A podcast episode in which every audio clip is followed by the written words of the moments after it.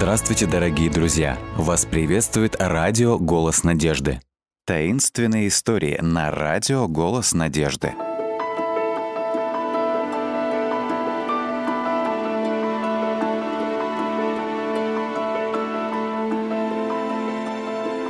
Привидение в Юнтвилле.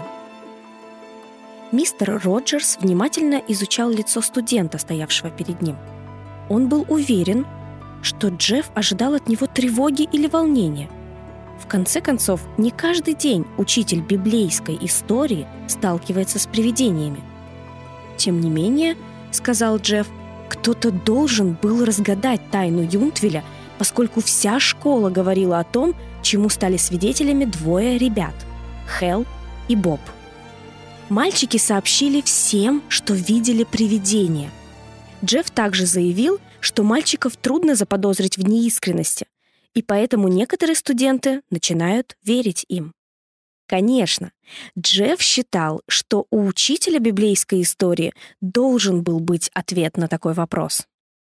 Итак, э, речь идет о привидении, проговорил мистер Роджерс. Привидении, которое ходит по кладбищу ночью. Эм, может быть, мне лучше поговорить с Хелом и Бобом самому? История, которую ребята рассказали Роджерсу чуть позже в тот же день, была похожа на ту, что поведал ему Джефф. На окраине небольшого города в Северной Калифорнии располагалось кладбище. Мальчики услышали от пожилой женщины, живущей возле этого кладбища, что в течение последних 75 лет, с тех пор, как умер старый мистер Юнт, его призрак появлялся на кладбище по ночам. Мистер Юнт был человеком, в честь которого был назван Юнтвиль. Однажды ночью наши мальчики пришли на кладбище, чтобы во всем убедиться лично. Они не очень-то верили, что смогут увидеть какие-то странные вещи, потому что считали, что призраки являются только плодом искаженного воображения суеверных людей. Тем не менее, к их удивлению, привидение появилось. По крайней мере, они видели то, что выглядело как привидение, и оно спустилось вниз с кладбищенского холма и исчезло в могиле мистера Юнта. Слушая мальчиков, мистер Роджерс видел, что ребята не пытались никого разыграть.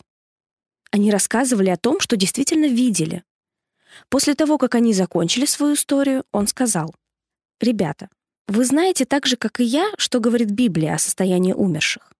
Мертвые спят до второго пришествия Иисуса, во время которого умершие праведники восстанут по его повелению. Позвольте мне задать вам прямой вопрос. Может ли быть так, что дьявол решил воспользоваться возможностью поколебать вашу веру и заставить сомневаться в том, что Бог открыл нам в Библии? «Да, наверное, вы правы. И то, что с нами произошло, надо объяснять именно так», — сказал Хелл. «Если то, что мы учили из Библии о состоянии мертвых истина, то у нас нет другого выбора, кроме как принять ваш ответ». Это слово «если» обеспокоило мистера Роджерса. Он был убежден, что происшедшее было совершенно реальным для мальчиков. Их лица показали, что они серьезно раздумывали над всем этим. Их вера в Библию подверглась атаке извне. Разговоры о привидении продолжались. Однажды утром несколько других мальчиков сказали, что тоже ходили на кладбище и тоже видели привидение Юнтвеля. Казалось, все учащиеся христианской школы не могут думать ни о чем другом. Эм, в такой ситуации я чувствую, что мы должны что-то сделать сказал мистер Роджерс жене в тот вечер. «Я уверен, что существует простое разрешение этой загадки. Что ты собираешься делать?» — спросила она. «Я собираюсь позвонить родителям Боба и Хэлла и спросить, можно ли мне взять мальчиков с собой, чтобы вместе отправиться кое-куда. И куда ты планируешь отправиться? Как куда? В гости к юнтвильскому привидению. Госпожа Роджерс схватила салфетку, чтобы вытереть молоко, случайно пролившееся из ее стакана. Вскоре автомобиль нес мистера Роджерса и двоих мальчиков к окраине соседнего с Напой города Юнтвеля. Поездка проходила в тишине. Ни один из мальчиков не пытался начать разговор. Мистер Роджерс свернул шоссе, проехал через железные ворота у входа на кладбище и вырулил на грунтовую дорогу, ведущую на высокий склон к могилам. Он остановил машину и посмотрел на обоих мальчиков. «Прежде чем делать что-либо еще, я хочу, чтобы вы процитировали мне какие-нибудь стихи из Библии, которые знаете о состоянии мертвых. Хорошо, сказал Хелл. Вот. Живые знают, что умрут, а мертвые ничего не знают. Это первый. Да, сказал мистер Роджерс. Это из книги Екклесиаста 9.5. Еще, кажется, есть в Псалтыре, припомнил Боб. М -м выходит дух его, он возвращается в землю свою. В тот день исчезают все помышления его. Что-то вроде этого. «Очень хорошо», — сказал мистер Роджерс. Это Псалом 146, четвертый текст. И вы процитировали все отлично. Ну, этого должно быть достаточно. Давайте посмотрим, что здесь можно увидеть. Мистер Роджерс никогда не бывал на кладбище раньше. Поэтому Хелл пошел к могиле старого юнта первым, освещая дорогу фонариком. Все трое стояли и смотрели на надгробную надпись с именем покойного. «Э, «Давайте разобьем лагерь у того дерева», — указал господин Роджерс. «Мы будем иметь возможность видеть все, что происходит здесь». Таким образом, ожидание началось. Хелл сказал, что надеется, что они найдут простое объяснение этой тайне, потому что ему плохо спалось по ночам с тех пор, как он увидел привидение, или то, что он принял за привидение, как он поспешил добавить. Господин Роджерс посветил фонариком на часы. Девять. Прохладный ветерок. Все трое стояли молча, наблюдая и выжидая. Лунный свет озарил другие деревья, разбросанные надгробные знаки и табличку с надписью «Юнт». Фонарик вспыхнул снова. Девять пятнадцать. 9.30. Все было тихо. Мистер Роджерс вновь посмотрел все вокруг. Довольно простое кладбище располагалось в нижней части высокого холма. Под ним проходила дорога, она частично просматривалась со стороны кладбища. Это была пустынная дорога, поскольку Юнтвиль находился в стороне от главной автострады, что вела к более крупным населенным пунктам. Ветер становился все холоднее. Фонарик вновь осветил циферблат часов. Почти 10.30. «Там! Вон он там!» — нарушил молчание голос Боба. Господин Роджерс посмотрел в сторону, куда указывал мальчик.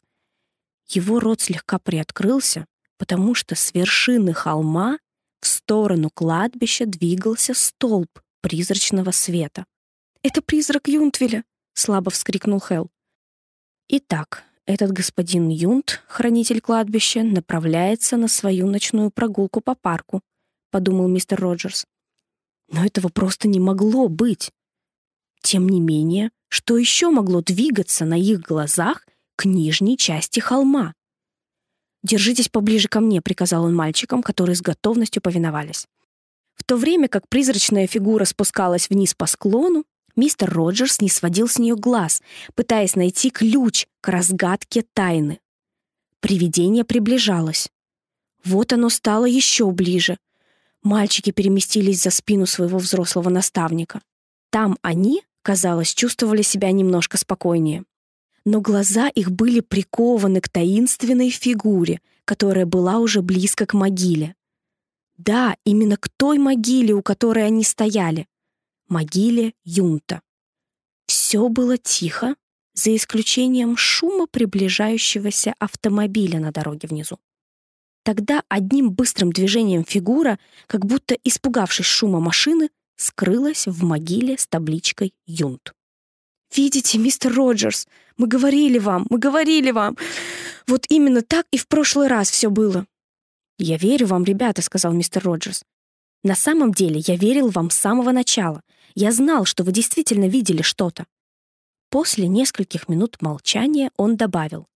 Интересно заметить, что призрак господина Юнта появился сначала на вершине холма, а не на его могиле, как следовало бы ожидать. Ведь если вы верите в привидения, они выходят из могил. «Ну, а как вы все это объясните?» — спросил Хелл. Его слова больше напоминали мольбу, чем вопрос. «Я бы объяснил это так, ребята». Мистер Роджерс направился к припаркованной машине. Я мог бы сказать, что иногда люди, которые что-то очень сильно хотят увидеть, заставляют свои глаза сыграть с ними злую шутку. Я мог бы добавить, что иногда дьявол творит чудеса, чтобы сбить нас с пути. Но ни одно из этих объяснений не является ответом на то, что мы видели сегодня вечером. То, что произошло сегодня вечером, удивительно. Мы видели то, что казалось привидением. Именно так мы и представляем себе привидение. Светящаяся белая фигура, какой-то призрачный свет. Мы фактически видели такую фигуру, мальчики мои, но это не был призрак. «Но что же это было?» — спросил Хелл. «С разрешения ваших родителей и родителей других мальчиков, которые тоже видели то, чему мы стали свидетелями сегодня вечером. Я планирую пригласить всех вас встретиться здесь завтра вечером. И тогда я дам всем вам ответ на тайну привидения Юнтвеля. «О, давайте, скажите нам сейчас», — умоляли мальчики. Но их мольбы оказались бесполезными. Позже в тот же вечер, однако после того, как мальчики были развезены по домам, мистер Роджерс вернулся на кладбище в сопровождении своей жены. Он должен был убедиться, что наткнулся на правильный ответ. Он должен. В следующую ночь на кладбище вокруг учителя и его жены собралось больше мальчиков, чем можно было предполагать. Мистер Роджер знал о нескольких семьях, которые собирались привести своих мальчиков на эту встречу. Но, судя по тому, что все больше и больше автомобилей подъезжали к воротам кладбища, становилось очевидно, что об их эксперименте стало известно многим. «Я хочу, чтобы вы все проследовали за мной к могиле господина Юнта», — сказал он. Когда они приблизились к указанному месту, мистер Роджерс посмотрел на родителей и студентов, столпившихся вокруг него. «Сейчас», — сказал он, — «я планирую вызвать сюда юнтвильское привидение». Не обращая внимания на шепот вокруг, учитель шагнул в сторону, откуда он мог видеть дорогу, и трижды посигналил фонариком, включая и выключая его. Внезапно раздался шум мотора. Автомобиль, управляемый госпожой Роджерс, двигался сверху вниз по дороге. Когда он достиг удаленной точки, он развернулся и направился обратно в сторону кладбища. Не видя самой машины, но надеясь, что супруга четко выполняет его указания, мистер Роджерс сказал, «Все вы сейчас смотрите на вершину холма». Даже у родителей мурашки побежали по коже призрачный свет появился снова, и он двигался вниз по склону. Они наблюдали, как он вошел в могилу Юнта в тот самый момент, когда машина проезжала мимо главных ворот. Несколько человек рассмеялись, когда поняли, что на самом деле произошло. Призрак был светом от фар автомобиля. Но, как Боб и Хелл позже узнали из разговора с мистером Роджерсом, Учитель был рад, что они восприняли этот вопрос серьезно. Ибо, как они оба потом признались, кто бы мог подумать, что свет фар редкого ночного автомобилиста будет отражаться на холме таким образом, чтобы заставить людей думать, что они видели привидение. Что касается мистера Роджерса, он по-прежнему с содроганием думает о том, что бы случилось, если бы тайна не была раскрыта. Мальчики были настолько уверены в реальности кладбищенского привидения, и свет действительно был похож на привидение. Но только тот, кто сам видел странное зрелище, может понять, почему ребята засомневались в ясных утверждениях Библии мистер Роджерс рад, что тайна юнтвильского привидения разрешилась. Слово Божие по-прежнему сияет в своей истине и красоте.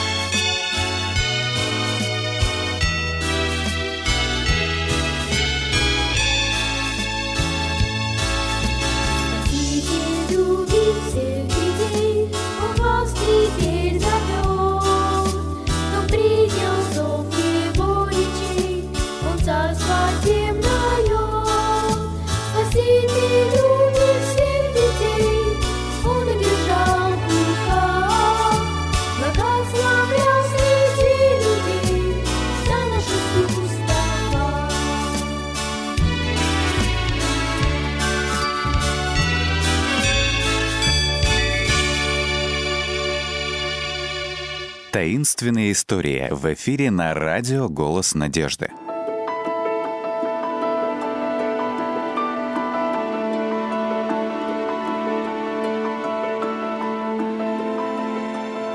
Пропавшая двадцатка. 20 долларов! 12-летнему Фреду они казались огромной суммой денег. Кассир пересчитала банкноты и посмотрела на цифру, написанную на платежном поручении. «Да, не хватает 20 долларов», – твердо сказала она. «Твой отец, должно быть, ошибся в подсчете денег». Слезы навернулись на глаза Фреда. «Нет, он не ошибся, я точно знаю. Мама тоже проверяла. Я знаю, что деньги все были там». Мальчик смотрел, как мисс Кинг считала деньги, но не мог поверить, что часть их исчезла. «Пожалуйста, посчитайте снова», — сказал он дрожащим голосом. «Ну нет, действительно, никакого смысла», — сказала мисс Кинг. «Я пересчитывала уже три раза». Затем она увидела несчастное выражение лица Фреда и передумала. «Ладно, Фредди, я проверю еще раз. Только для тебя». Все сотрудники банка знали Фреда, потому что он приходил два или три раза каждую неделю, чтобы внести деньги за своего отца. Пять, десять, двадцать, сорок. Мисс Кинг пересчитывала небольшую пачку уже в четвертый раз. «Без толку, Фредди», — сказала она. «Выходит каждый раз одно и то же». Затем она подозвала мужчину, сидевшего напротив в кабинете менеджера. «Мистер Бейтс», — сказала она, когда тот подошел и стал возле ее окошка. «У Фредди проблемы. Сумма, которую он принес, на 20 долларов меньше той, что написано на бланке. Монеты в порядке, чеки тоже здесь. Но вот купюр не хватает. Похоже, что он потерял 20 долларов». Фред мужественно закусил губу, стараясь не допустить, чтобы эти добрые люди заметили, что слезы вот-вот потекут из его глаз. «Давай посмотрим, можно ли выяснить, что случилось», — сказал мистер Бейтс. «Скажи мне в точности, что ты делал, когда пришел в банк. Давай выйдем на улицу и начнем оттуда». Велосипед Фреда был припаркован на тротуаре перед входом в банк. «Я припарковал велосипед вот тут», поднялся по ступенькам и пошел прямо к окошку мисс Кинг», — объяснил Фред. «Я передал ей деньги, и она начала считать их. «Деньги были в мешке?» — спросил мистер Бейтс. «Нет», — ответил Фред. «Монеты были в бумажном пакете, но чеки и банкноты с платежным поручением были вложены между страницами книжки. У меня все это было в кармане пиджака. Когда ты вытащил деньги из кармана?» «Смотрите, я припарковал свой велосипед и начал подниматься по ступенькам. Мне кажется, я вытащил деньги, прежде чем открыл дверь, потому что помню, что у меня была только одна рука свободна. Таким образом, ты, должно быть, обронил банкноту где-то между дверью и велосипедом. «Да, пожалуй», — согласился Фред. «Наверное, так и случилось. Но что-то не видно никакой долларовой бумажки вокруг». «Ну, Фредди, мне ужасно жаль». Мистер Бейтс мягко положил руку на плечо мальчика. «Похоже, Единственное, что мы можем сделать, это изменить сумму на платежном поручении и надеяться, что недостающие доллары появятся позже. Может быть, ты уронил их у себя дома, когда складывал все в карман? В самом деле, давай сейчас позвоним твоей маме и спросим, не находила ли она деньги дома. Мать Фреда не видела дома никаких потерявшихся долларов. Она была так же встревожена, как и Фред. Мистер Бейтс говорил с ней осторожно, но Фред понял по разговору, что мама расстроилась. Папа зарабатывал деньги тяжелым трудом, помогая людям переезжать и перевозить вещи на своем грузовике. И, казалось, ему вечно не хватало, чем заплатить за бензин, шины, ремонт и прочее, и при этом обеспечивать потребности всей семьи. По пути к дому, который находился примерно в полутора километре от банка, Фред внимательно вглядывался в траву, сорняки и желоба, что встречались по дороге, но зеленой бумажки нигде не было видно. Мать встретила его у дверей, когда он въехал во двор, и с сожалением слушала, как он рассказывал ей всю историю. «Фредди, только одно осталось нам с тобой», — сказала мама наконец. «Иисус знает, где эти деньги. Мы должны молиться и просить Его помочь нам найти эту банкноту». Вместе они опустились на колени возле кухонного стола. Каждый из них в своей молитве вспоминал, как тяжело папа работал и сколько ему нужно было денег, чтобы покрыть все свои расходы. Они оба просили Иисуса помочь им найти недостающие 20 долларов. Фред закончил молитву, говоря, «Мне так жаль, Господи, что я был неосторожен с деньгами. Пожалуйста, помоги мне быть более внимательным с этого момента. Аминь». Чувствуя себя почти больным из-за пропавших денег, Фред пошел в свою комнату. Он не хотел играть или читать. Он лежал на кровати, тихо всхлипывая. Вскоре раздался телефонный звонок, и мальчик услышал, как мать разговаривает с кем-то. Потом она закричала. «Фредди! Фредди!» Ее голос звучал взволнованно. «Это мистер Бейтс! Он говорит, что они нашли деньги!» Фред вскочил с кровати и побежал на кухню. Когда он входил, мать еще держала в руках телефонную трубку. «О, благодарю вас, мистер Бейтс! И поблагодарите того доброго человека от нас тоже. Я уверена, что Господь побудил его вернуть деньги». Как только мать повесила трубку, Фред спросил. «Что он сказал? Что случилось?» «Ну, человек нашел 20 долларов на ступеньках банка», — объяснила мать. Он положил их в бумажник, очень довольный, что ему повезло найти столько денег. «Но я думал, ты сказала, что деньги были возвращены», — разочарованно перебил Фред. «Да, так и было», — ответила мама. «Человек сделал свои дела в городе и отправился домой. Но что-то внутри не давало ему покоя, когда он вспоминал о своей находке. Внезапно в голову ему пришла мысль, что деньги, вероятно, принадлежали кому-то, кто заходил в банк. Таким образом, он вернулся, нашел господина Бейтса и спросил, какой-нибудь вкладчик сообщал сегодня с утра о пропаже? И, конечно, господин Бейтс рассказал ему о тебе и бумажке в 20 долларов. «О, мама!» Фред был так счастлив, что едва мог говорить. «Что, если бы мы не помолились? Как ты думаешь, Иисус сказал бы человеку вернуть эти деньги или нет?» «Нет, Фредди». Голос матери был тих, и в нем слышалось благоговение. Я думаю, что тот человек оставил бы деньги себе, как он и намеревался сначала. «Я тоже так думаю», — согласился Фред. И они с мамой снова опустились на колени на кухне, чтобы поблагодарить Иисуса за ответ на их молитву.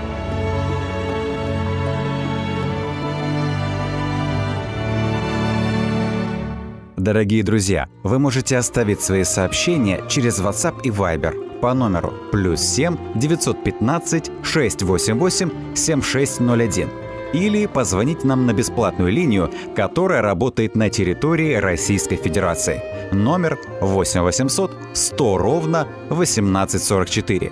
8 800 100 ровно 1844.